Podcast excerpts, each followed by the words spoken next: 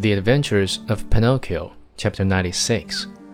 Pinocchio, instead of becoming a boy, runs away to the land of toys with his friend, Lamp Wickycommon, at last out of the surprise into which the fairy's words had thrown him. Pinocchio asked for permission to give out the invitations.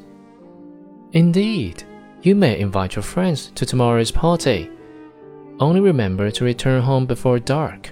Do you understand? I'll be back in one hour without fail, answered the marionette. Take care, Pinocchio. Boys give promises very easily, but they as easily forget them. But I am not like those others. When I give my word, I keep it. We shall see. In case you do disobey, you will be the one to suffer, not anyone else. Why? Because boys who do not listen to their elders always come to grief. I certainly have, said Pinocchio. But from now on, I obey.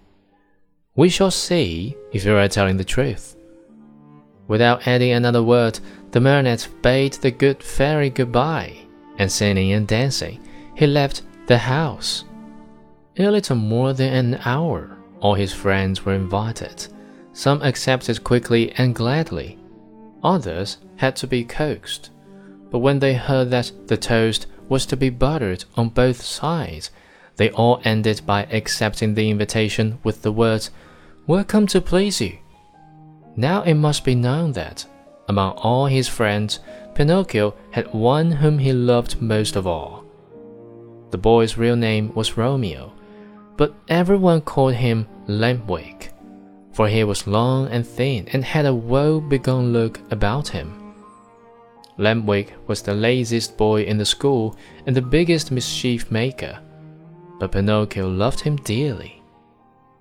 That day, he went straight to his friend's house to invite him to the party, but Lampwick was not at home. He went a second time, and again a third, but still without success.